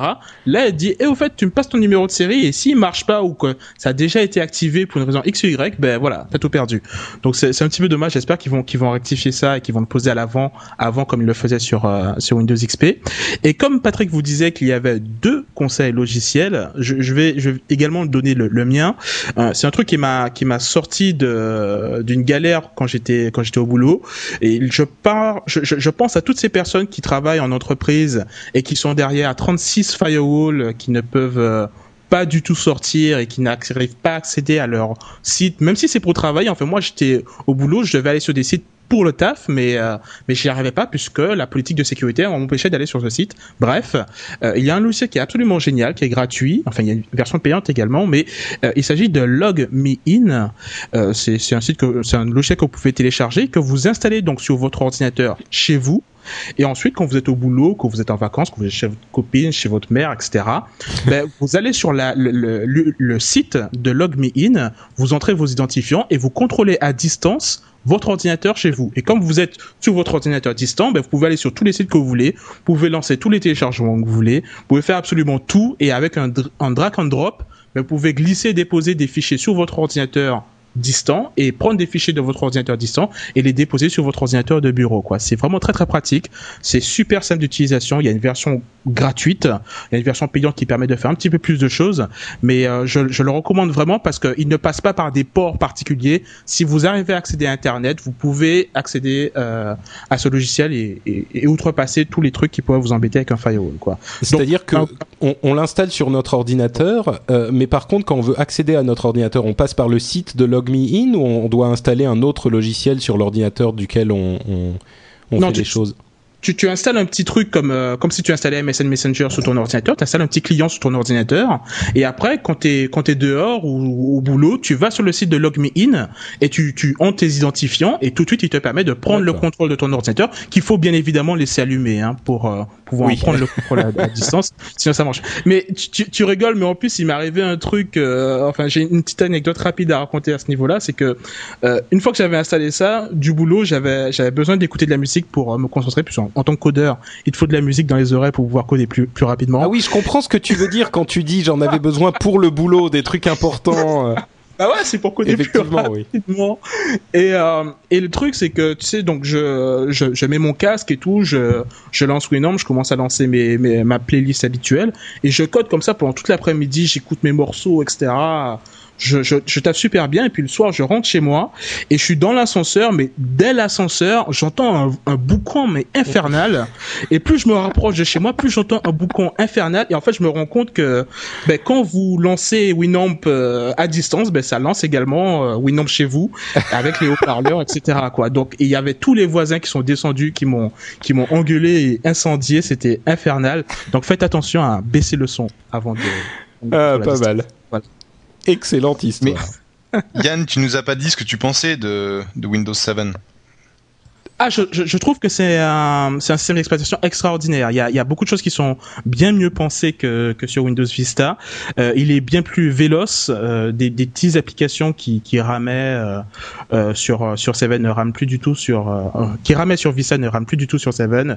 Il est enfin la présentation des options. Enfin, quand tu veux configurer quelque chose, il ne te noie pas au milieu de de plein de textbox et de messages, etc. Tu veux configurer ton réseau Wi-Fi, tu sectionnes ton réseau Wi-Fi et tout ce qu'il te demande, c'est la clé Wi-Fi. Il te propose pas de menu bizarre, etc. pour configurer je ne sais pas trop quoi. Euh, tout est, est, vraiment très très simple et, et, et l'interface est allégée, c'est intelligent. Enfin, il faut, il faut vraiment euh, il faut vraiment le tester pour pouvoir euh, comprendre. Et je pense que effectivement tous ceux qui ont été déçus avec Windows Vista ben, reprendront confiance dans les systèmes d'exploitation de, de, Microsoft avec euh, Seven.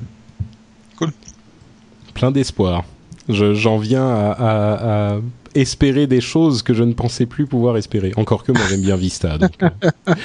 euh, dernière chose avant nos messages et nos emails, euh, et là encore je passe la parole à Yann puisque c'est lui qui nous oh. a trouvé ce site fantastique. Oui, euh, alors comme on avait, on a une rubrique site fantastique, j'ai essayé d'en soumettre un. C'est un site que j'ai découvert récemment qui s'appelle iMeme, iMeme I-M-E-E-M, IMIM, qui est un site un petit peu dans, dans, la même veine que Twitter, qui permet d'écouter de la musique en streaming. Que Deezer, Donc, que Deezer. Deezer. Euh, Deezer, désolé.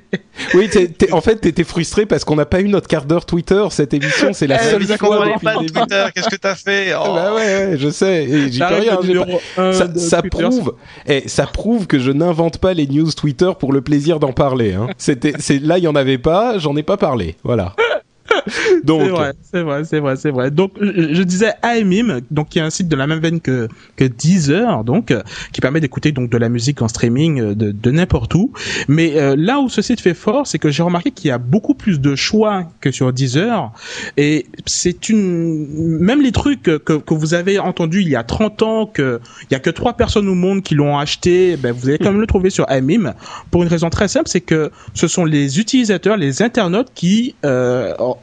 qui euh, qui rajoutent, qui fournissent donc le, site en, musique. Et donc du coup ça se remplit beaucoup plus rapidement et il y a vraiment toutes sortes de musiques possibles et imaginables. Euh, et donc euh, donc voilà quand vous trouvez vraiment tout. Et, la petite pour la petite histoire le, truc qui est derrière tout ça parce qu'on se dit mais finalement c'est pas forcément très très légal tout ça c'est que derrière derrière cette machine les, fondateurs du site se disent enfin on, explique très simplement que euh, si peuvent mettre tout ça en, en téléchargement, enfin en écoute euh, légale, c'est parce que les majors s'ils ne se manifestent pas, on laisse le truc en streaming. S'ils se manifestent, on coupe au bout de 30 secondes. Donc globalement, tous les titres qui ont 20, 15, 30 ans d'existence et qui ont, qui ne, dont les majors se foutent complètement parce que ça s'est pas vendu de toutes les façons, ils ne se manifestent pas pour protéger leurs euh, leurs morceaux. Et donc du coup, vous, vous pouvez les écouter et, et, euh, et, en bénéficier gratuitement. Et, et honnêtement, moi, j'ai sincèrement trouvé que le qu'il était bien plus complet, bien plus riche que Deezer.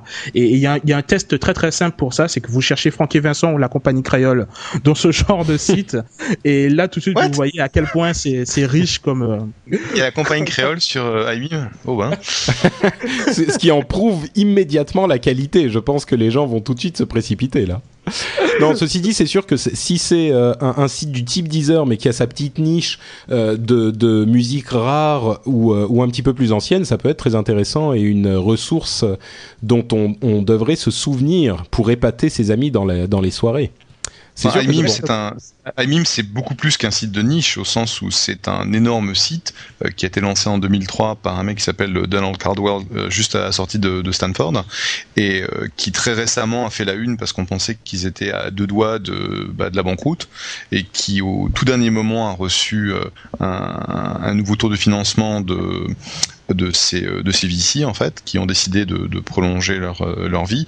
Et c'est vrai que c'était un site super populaire parce qu'on trouvait énormément de musique. Le problème pour eux c'est euh, c'est de développer un, modèle de business qui soit fiable. Et le problème c'est que vu les coûts de, streaming puisque c'est un, un site énorme bah clairement c'est un peu comme YouTube quoi. C'est c'est pas facile d'équilibrer les choses quoi. C'est sûr.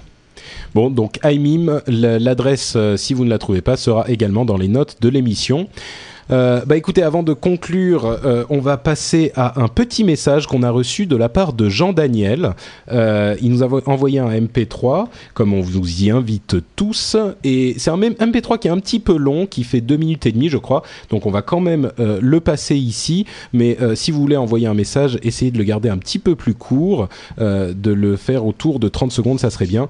Quoi qu'il en soit, je laisse le message de Jean Daniel qui nous fait deux ou trois petites remarques et qui a deux ou trois petites questions du même coup. Salut à tous, c'est Jean-Daniel à Kassamji. Euh, je voulais vous faire un petit feedback. D'abord, ça fait pas très longtemps que j'ai découvert le rendez-vous tech. Je suis en train de tous les écouter à la suite. J'ai pas terminé le numéro 7, je l'ai pas encore écouté. Mais euh, j'apprécie beaucoup ce que vous faites. Euh, il se trouve que je suivais déjà le podcast de, Matt, le, le que j'aime bien aussi. Alors je voulais vous faire un petit, un petit euh, feedback euh, pour deux choses. Alors d'une part, pour le rendez-vous tech, euh, j'apprécie beaucoup. En revanche, c'est très long. Très long pourquoi? Ben Parce que une heure et demie, sincèrement, c'est pas facile à caser comme ça. Hein. ouais, on a beau avoir son iPod, iPhone ou n'importe quoi sur soi, etc. Enfin, c'est c'est vraiment un long format. Bon, j'apprécie l'émission, mais j'ai du mal. Faut vraiment que je me trouve un long moment de route pour arriver à me faire ça. Voilà, ça c'est une petite euh, petite opinion. Euh, ensuite, euh, une petite remarque pour vos deux podcasts. J'en discutais avec d'autres potes sur une liste un peu un petit peu geek. vous vulgarisez beaucoup. Vous, il y a beaucoup de choses sur les deux podcasts, donc que vous que vous abordez avec une volonté de vulgarisation, de simplification, euh, qui est bien, qui est plutôt bien faite et, je pense qu'il peut être très intéressante. Mais j'aimerais bien avoir votre avis sur un point. Moi, j'ai l'impression que les podcasts, euh, à peu de choses près, il n'y a que les geeks qui écoutent ça. Je connais personne dans mon entourage. Tous les gens qui ont des iPods, qui ont des iPhones, qui ont des Macs. Les podcasts, ouais, ils ont vu, mais personne n'en écoute. Personne ne sait ce que c'est. à la limite, ils écoutent une ou deux émissions d'Europe 1, de RTL ou autre parce que ça, c'est les choses qu'ils connaissent, et puis ils ont découvert ça, mais c'est tout. Le reste, personne n'en écoute. Alors est-ce que vous, euh, enfin là c'est vraiment une vraie question, est-ce que vous, dans les retours que vous avez, est-ce que vous avez euh, des auditeurs qui sont des néophytes complets, qui sont des gens qui débarquent, qui, ouais, qui n'ont pas de, de, connaissances ou d'envie particulière euh, technique, qui, enfin, qu'on ne classerait pas dans les non-geeks, quoi, enfin dans les geeks, pardon qui comme moi, euh, enfin qui ne vous dirait pas comme moi, ben salut, euh, c'est Sanji sur Twitter quoi. Voilà, ben j'aimerais bien avoir votre avis. À bientôt et puis et puis bravo pour la suite. Bye bye. Bon, c'était un message un petit peu long, comme l'a fait remarquer euh, Jeff pendant le, commentaire. C'est un petit peu ironique parce qu'il dit que le podcast est long et lui-même envoie un, commentaire assez long. mais en tout cas, donc il, y a plusieurs choses euh, qu'il aborde. Donc merci beaucoup Jean-Daniel hein, pour pour ton message. Euh, D'abord le fait que l'émission en elle-même soit longue. Le truc c'est qu'on est, euh, toutes les deux semaines et il y a beaucoup de choses qui se passent et effectivement c'est un, une émission qui s'adresse à des gens qui sont intéressés par ce genre de sujet. Je me vois mal en faire un truc de 20 minutes. Il y a d'autres émissions, par exemple Mathieu dont on parlait avec le Mac JT fait 15-20 minutes par par soir. Bon euh, moi je suis, euh, je suis plus adepte des podcasts un petit peu plus longs où on a le temps de développer, d'expliquer, de discuter, de rigoler aussi surtout. Euh, et puis je pense que c'est un petit peu une habitude à prendre. les gens sont, ont besoin de trouver un moment pour écouter ces, ces, ces émissions quand ils regardent, je sais pas, par exemple beaucoup la télé ou ce genre de choses. Et puis de plus en plus, j'ai l'impression que les gens se détachent un petit peu de la télé, par exemple. Hein, c'est un exemple que je donne. Euh, ou alors écoutent l'émission en surfant sur Internet, ou alors euh, en faisant leurs courses. Ou euh, t'es pas obligé de le prendre dans ta voiture comme tu le comme tu le disais, Jean Daniel, euh, et de trouver un, un, un, bloc de une heure et demie de route qui effectivement va pas être. Il va chercher des embouteillages exprès. ouais, c'est ça. Euh, ou alors le faire euh, tous les matins, tu vois, tu te fais 20 minutes sur l'aller, 20 minutes sur le retour, euh, enfin bon.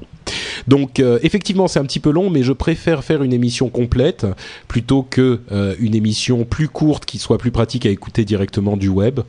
ça c'est personnel, hein, c'est le, truc que je j'aime bien faire. Et pour la question du public, c'est amusant parce que autant il y a des gens qui me disent euh, l'émission est un petit peu vulgarisée et donc ça c'est dommage pour les gens qui sont connaisseurs autant j'ai énormément de gens qui me disent euh, l'émission est vulgarisée donc c'est génial je peux écouter et comprendre et il y a d'autres personnes qui écoutent et comprennent en même temps euh, et là, ça répond. Euh, j'ai un commentaire sur iTunes qui répondra un petit peu à euh, à cet aspect du commentaire de Jean Daniel également. mais d'une manière générale, non seulement je pense que les gens aiment l'aspect vulgarisé, enfin une partie des gens. Moi, je veux pas m'adresser uniquement aux grands connaisseurs avec des termes techniques et des et des un langage incompréhensible. Donc non seulement il y a des gens qui écoutent, mais en plus, c'est vrai que d'une manière générale, les podcasts commencent à se développer pas mal depuis quelques mois. Yann le, le sait bien puisqu'on se rencontre de temps en temps avec des amis podcasteurs et il y a euh, de plus en plus de podcasts différents et je pense que le public est en train de s'élargir et, je pense que tu serais surpris, Jean-Daniel, de savoir à quel point il y a euh, des, nouveaux, des, nouvelles personnes qui y viennent tous les jours. Donc, euh, et, je, pense que pour plaire à, la plupart des gens, il faut pas rester enfermé dans le parc des, geeks, des technophiles. Donc voilà, c'est un parti pris que, que j'ai moi. Maintenant, il est certain qu'il y aurait peut-être la place pour... C'est ça qui est merveilleux avec les podcasts, c'est que si quelqu'un a envie de faire une émission très très technique et très dense euh, de d'une demi-heure toutes les semaines, euh, c'est très facile de s'y mettre. Et euh, bah, Jean Daniel ou quelqu'un d'autre, n'hésitez pas. Moi, je, pense qu'on serait tous heureux de vous accueillir dans la grande famille des podcasteurs. Voilà. Pour moi, les podcasts, c'est un petit peu comme des, des chaînes spécifiques du câble, ce qui s'adresse à un petit nombre, relativement petit nombre d'auditeurs, de, de, mais c'est comme une chaîne du câble, sauf que c'est plus pratique et c'est plus sympa.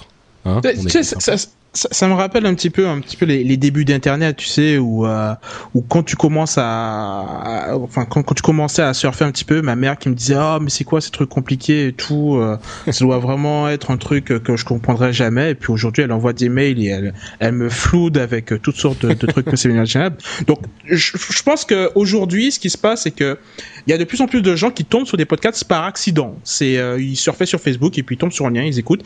Et, euh, et c'est vrai que je pense sincèrement que une, une belle quantité de, de nos auditeurs sont des geeks, mais euh, ce qu'on remarque dans les commentaires sur iTunes et qu'on discute avec les gens, c'est qu'il y a de plus en plus de gens de, tout, de tous les horizons, et, et j'encourage Jean-Daniel à, à jeter un coup d'œil sur les, les commentaires des, des, podcasts, pas forcément le nôtre, mais sur tous les commentaires des, des podcasts d'iTunes, et, et, tu remarqueras qu'il y, a, qu'il y a de plus en plus de gens qui, de tout horizon qui nous écoutent pendant qu'ils font la vaisselle, par exemple, et euh, alors qu'ils sont, euh, je sais pas moi, architectes en bâtiment et qui sont pas du tout euh, geek quoi. Donc et même ma femme euh, nous, nous, écoute alors que c'est pas du tout son profil. Enfin bon, c'est ma femme donc je ouais. la force aussi à, à écouter. bah, c'est voilà. sûr que il y, y, a quand même une différence par rapport aux émissions de RTL ou de enfin je sais pas moi ce genre de de, de, de programme un petit peu plus euh, un petit peu plus professionnel, euh, une différence de ton, une différence de de, de, manière d'aborder les choses. Et je pense que c'est cette liberté de ton, cette interaction Mm. avec la communauté, cette accessibilité en fait, qui séduit dans le podcast. Et quand les gens, il y a peut-être une barrière à l'entrée un petit peu plus grande, donc les gens vont pas s'y mettre facilement. Par contre, une fois qu'ils s'y sont mis, euh, généralement ils apprécient et ils deviennent assez fidèles, n'est-ce pas la chatroom? Ouais, vous les entendez Oui, pas. puis le, le gros avantage, c'est que tu vas trouver des podcasts sur n'importe quel euh, sujet que, qui pourrait être ton, ton intérêt personnel, qui pourrait être ta passion. Le problème derrière, c'est euh, de sélectionner le, les programmes que tu vas écouter et si t'as pas beaucoup de temps. Moi, je sais que typiquement, mon écoute de podcast, c'est quand je vais faire les courses le week-end ou euh, de temps en temps quand je fais l'aller-retour entre euh, San Palo Alto, San Francisco et que je suis pas au téléphone. Donc, j'ai pas beaucoup de temps et donc, il faut que je trouve en 2-3 heures par semaine le temps d'écouter les quelques trucs sur lesquels je je veux m'atteler. Donc si vous n'en écoutez qu'un, il faut écouter le rendez-vous tech, bien sûr. Hum, bon, Euh, l'autre, tu, tu parlais de C'est toi qui l'as dit. Euh, iTunes. Donc, comme vous le savez, iTunes c'est le répertoire principal des podcasts où vous pouvez aller pour en découvrir de nouveaux, hein, évidemment. Euh, et vous pouvez également y aller puisque vous y serez passé pour nous laisser un petit commentaire. Comme on vous le dit souvent, c'est euh, les commentaires sur iTunes qui nous aident à, avoir un petit peu plus de visibilité dans le grand répertoire du monde des podcasts français.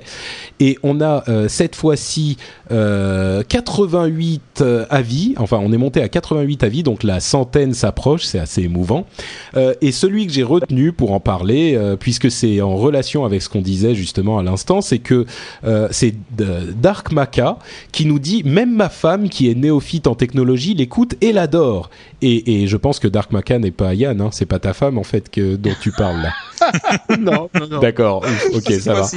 Euh, donc effectivement, il y a une autre femme d'un auditeur qui l'écoutait, qui l'adore, et il dit de plus, euh, je ne passe pas un épisode sans me marrer, et je pense que là c'est le but euh, qui est atteint aussi, puisque l'une euh, des- l'un des objectifs de l'émission, c'est pas seulement de vous donner les news, mais également de vous faire passer un bon moment, et je suis content de voir que ça marche pour Dark Maca, en tout cas. Euh, donc voilà, ça c'était pour la petite minute de promo iTunes. Et avant de euh, vous dire au revoir, euh, Jeff m'a rappelé qu'il y avait une histoire dont on n'avait pas parlé et qui était assez intéressante. Donc je vais le laisser. le laisser en parler parce que effectivement c'est innovant et plutôt plutôt intéressant. Donc vas-y.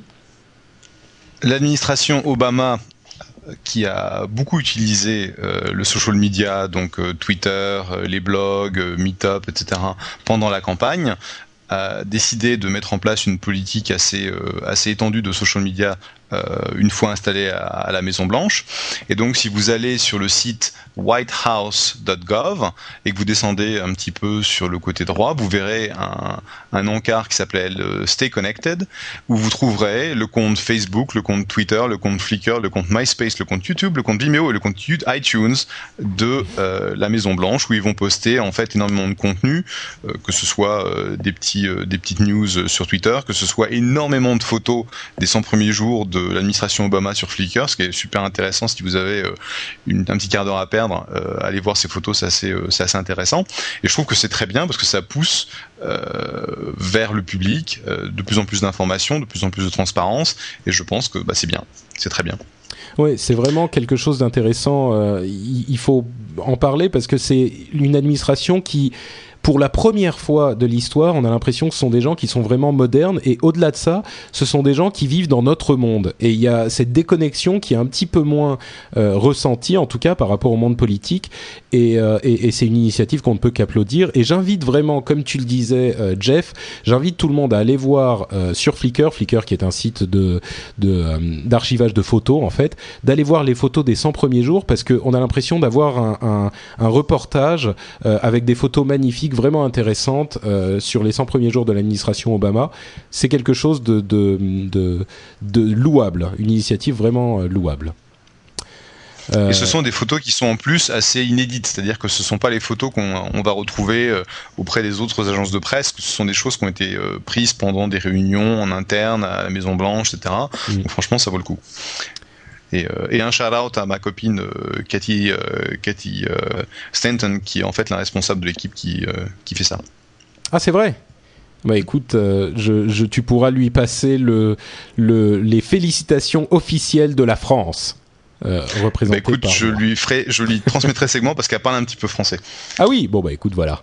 Euh, tu pourras effectivement lui dire que nous sommes fiers de sa représentation de notre culture technophile. Euh, et bah d'ailleurs, elle l'entendra peut-être elle-même. Merci Cathy. Euh, bon, et c'est sur ces bons mots qu'on va euh, conclure notre émission en vous invitant à aller nous rendre visite sur le site lrdv.fr. Euh, vous pouvez également nous envoyer un email à, l'adresse tech at frenchspin.com, que ce soit des commentaires ou un fichier MP3 euh, pour nous, nous envoyer un fichier audio, des, félicitations ou des critiques. hein, on est preneur aussi.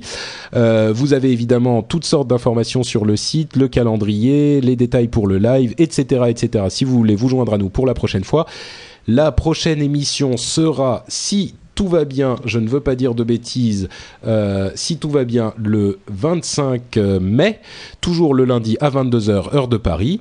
Et euh, bah, d'ici là, on vous souhaite deux merveilleuses semaines et euh, on vous dit à très bientôt. Euh, ah, excusez-moi, je vais quand même euh, dire, euh, de- donner euh, à mes deux invités l'opportunité de parler de leur site ou de leur compte Twitter, parce qu'il faut qu'on en parle un petit peu. Euh, Yann, où peuvent te retrouver les gens?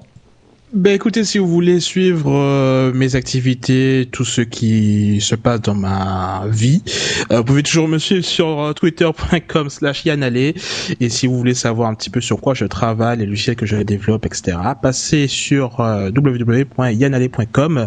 Le site est actuellement en cours de reconstruction et refonte totale, donc... euh, Essayez de, de repasser d'ici deux semaines, il y aura beaucoup de changements et beaucoup de surprises. Donc voilà. Ouh, très excitant. Jeff? Twitter.com slash Jeff. Ah, tellement simple, à chaque fois ça me, me perce une petite, N'est-ce pas une petite partie du cœur. Et moi c'est bien sûr twitter.com slash notepatrick. Merci à tous, euh, bon deux, bonnes deux semaines et on se dit, on se revoit euh, très bientôt. Ciao ciao Salut Au revoir à tous.